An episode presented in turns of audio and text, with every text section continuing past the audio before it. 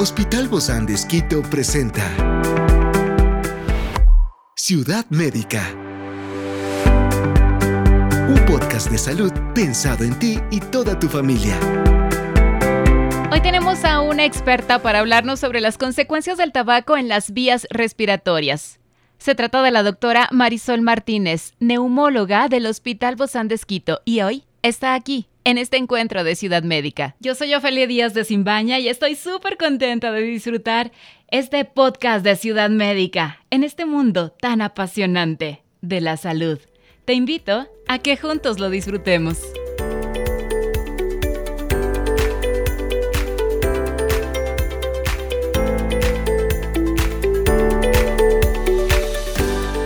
Las áreas del cuerpo humano que se ve gravemente afectada por el tabaco son las vías respiratorias.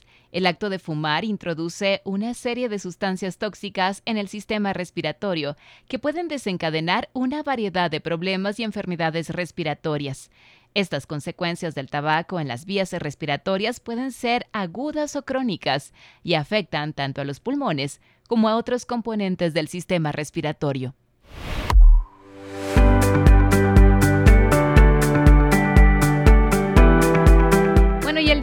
Hablaremos sobre las consecuencias del tabaco en las vías respiratorias. Gracias a la doctora Marisol Martínez, neumóloga especializada en Brasil del Hospital Bozán de Esquito, que hoy está aquí con nosotros. Bienvenida, gracias por acompañarnos. Gracias, Ofelia, por la invitación para tratar un tema muy interesante. Sí, bueno, ¿y cómo afecta el tabaco en la capacidad pulmonar y la función respiratoria? Sobre todo a largo plazo, porque a veces dicen, no, pero yo soy fumador nada más de, de, de eventos ocasionales pues el uso del tabaco puede ocasionar alrededor de 26 enfermedades pulmonares. Entre ellas, las principales es el enfisema y la bronquitis crónica, que son las llamadas enfermedades pulmonares obstructivas crónicas. Normalmente una persona a partir de los 25 años de edad pierde entre 25 a 30 ml de volumen pulmonar. Y empezamos a envejecer desde esa edad, tan jóvenes. Pero la, la, pérdida del volumen no es tan rápida que con el consumo del tabaco, ah. ¿sí? O sea que eh, con el consumo del tabaco se acelera. Acelera el envejecimiento pulmonar, claro que sí. Esto produce un proceso mm. inflamatorio pulmonar crónico. ¿Ese es, el EPOC famoso? Sí, eh, sí, el EPOC que se basa principalmente, porque realmente también es un grupo amplio, que es la bronquitis crónica y el enfisema. Porque ¿qué es lo que pasa cuando se produce, cuando se da la combustión del tabaco? Las industrias tabacaleras, para hacerlo más atractiva la experiencia al fumador, añaden una cantidad inmensa de aditivos. Entonces, el momento que se realiza la combustión del tabaco, se desprenden más de 7000 compuestos, sustancias químicas complejas. De estas 7000 sustancias químicas complejas, todas nocivas para el cuerpo humano, 69 son carcinogénicas. Wow. Entonces, eso nadie te dice. Sí. Por eso hoy estamos aprendiendo aquí.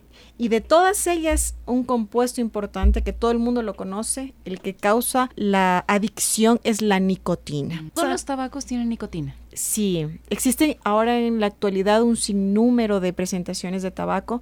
El fin de existe la pipa, la pipa de agua, narguilé, jape, todas estas, el tabaco electrónico Todas estas están diseñadas para el consumo de, tabaco que contiene nicotina. Esta es la que causa la adicción, porque el momento que se produce, hablando del tabaco, que es la forma de consumo eh, del cigarro, que es la forma del consumo más común del tabaco, al momento que se produce la combustión, inmediatamente se absorbe a nivel del pulmón, rápidamente a nivel sanguíneo y va hacia el cerebro la nicotina. Esto en cuestión de 7 a 10 segundos. Aquí se unen unos niveles de receptores que van a liberar una sustancia o también llamado un neurotransmisor que es la dopamina. La dopamina es la que causa esa sensación de, de placer, de, de bienestar, de estado de alerta.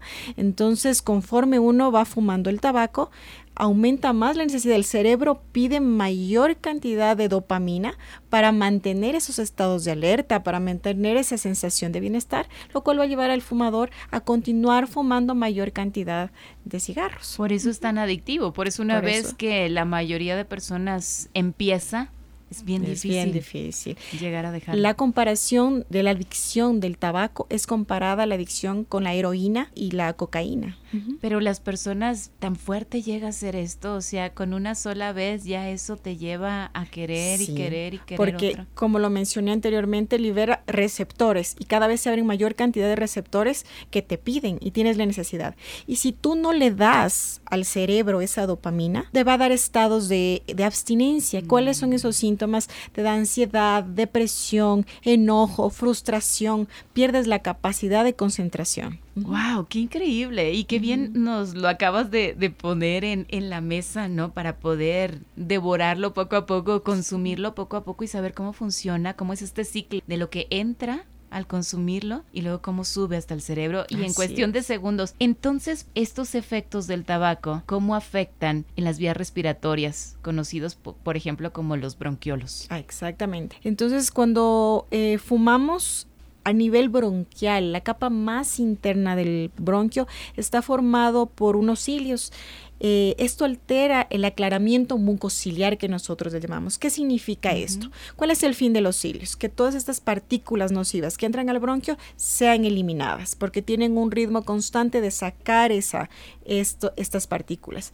Pero como altera el, aclaramiento mucociliar, el depósito de esas partículas se quedan ahí estacionadas y no, salen. no salen y causan un estado inflamatorio sistémico. Es una partícula externa, nociva, que ingresó al pulmón y y como que tiene que ser expulsada. No lo va a poder hacer porque ya está alterado este aclaramiento mucociliar, se queda ahí y causa un proceso inflamatorio crónico que genera mayor cantidad de moco, el moco se estaciona, causa infecciones frecuentes y recurrentes y genera un ciclo vicioso.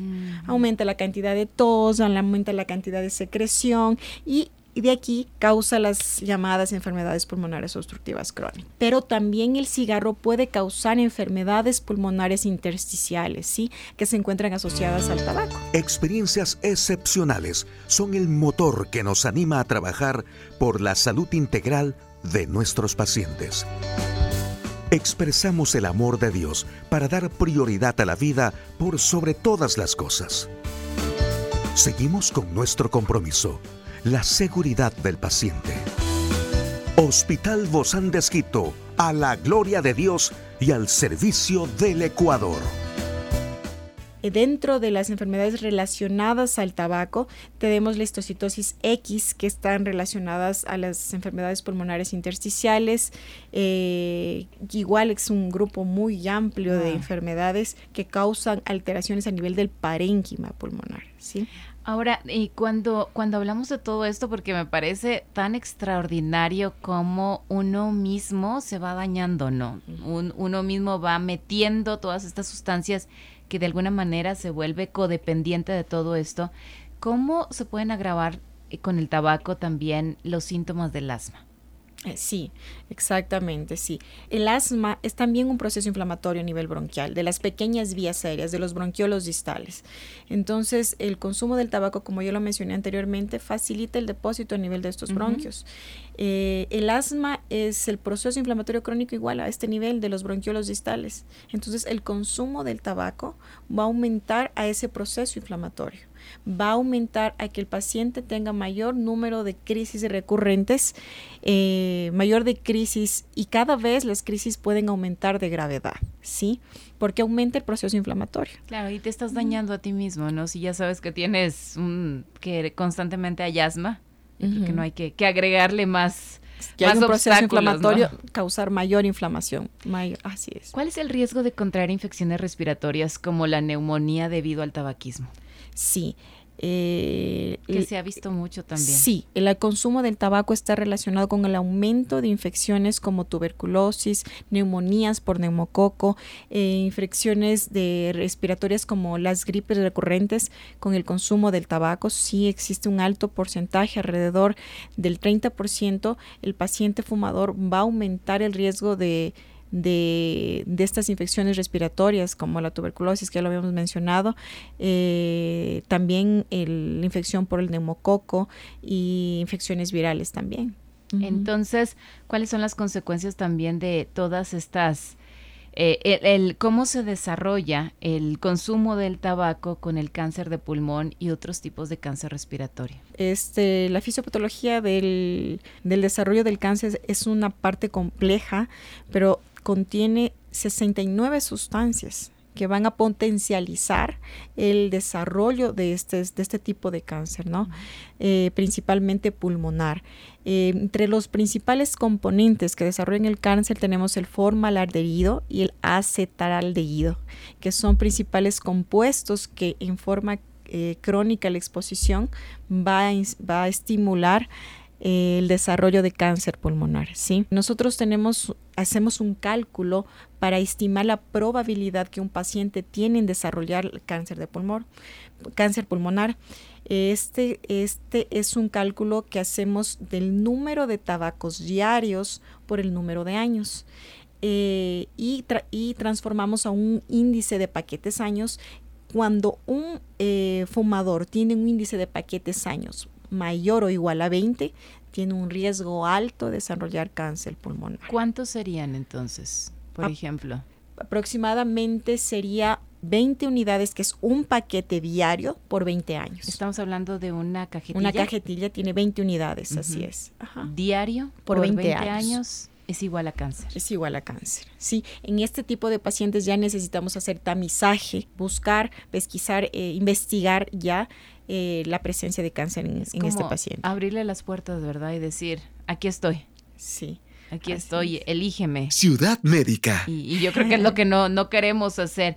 ¿Qué impacto deja o tiene el dejar de fumar en la salud de las vías respiratorias a largo plazo? A largo plazo, hablando justamente como estábamos, terminemos la parte del cáncer de pulmón, cuando un paciente deja de fumar este, aproximadamente de 10 a 15 años, ellos van a llegar a tener la probabilidad de desarrollar cáncer igual que una persona que, nunca fumó. Entonces, conforme ellos paren de fumar, va a ir disminuyendo el riesgo que ellos tienen de desarrollar cáncer, ¿sí? Eh, pero sí algo que tengo que tener en claro en cuanto a los otros tipos de enfermedades pulmonares es que existen daños que son irreversibles, ¿sí? que lo que nos, nos va a ayudar en ya parar de fumar es evitar la progresión de la enfermedad, ¿sí?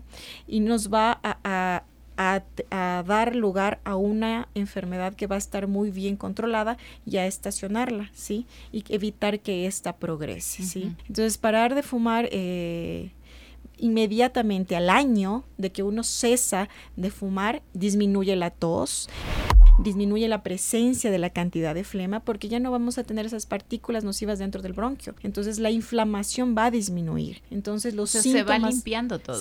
los síntomas van a ir este, disminuyendo, pero como le había dicho, cuando ya existen ya enfermedades pulmonares establecidas ya eh, son ya alteraciones irreversibles, pero sí nos va a ayudar a evitar la progresión de la enfermedad y a mantenerla controlada. Se puede dejar de fumar puede parar de fumar. Cualquier momento es el ideal para parar de fumar. El buscar ayuda profesional aumenta la probabilidad de tener éxito en la cesación del tabaco. Yo creo que a eso quieren llegar la mayoría de personas, ¿verdad? Poder ser libres también de este vicio que contamina no solo su cuerpo, sino todo su ser. Así es, eh, es difícil y vamos a tener, va, el que paciente que está fumando va a tener múltiples intentos, pero una ayuda profesional eh, con terapias conductuales y tal vez farmacológicas van a, con éxito a parar de fumar. Doctora Marisol Martínez, neumóloga del Hospital Bozán de gracias por habernos acompañado. Muchas gracias a ti, Ofelia. Nos vemos pronto.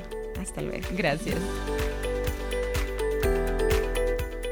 Esta es una producción del Hospital Bozán de con el apoyo de HCJB.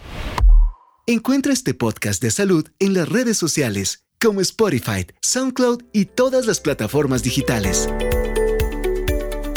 Gracias por acompañarnos en este capítulo de Ciudad Médica, un espacio para tu salud. Hasta la próxima.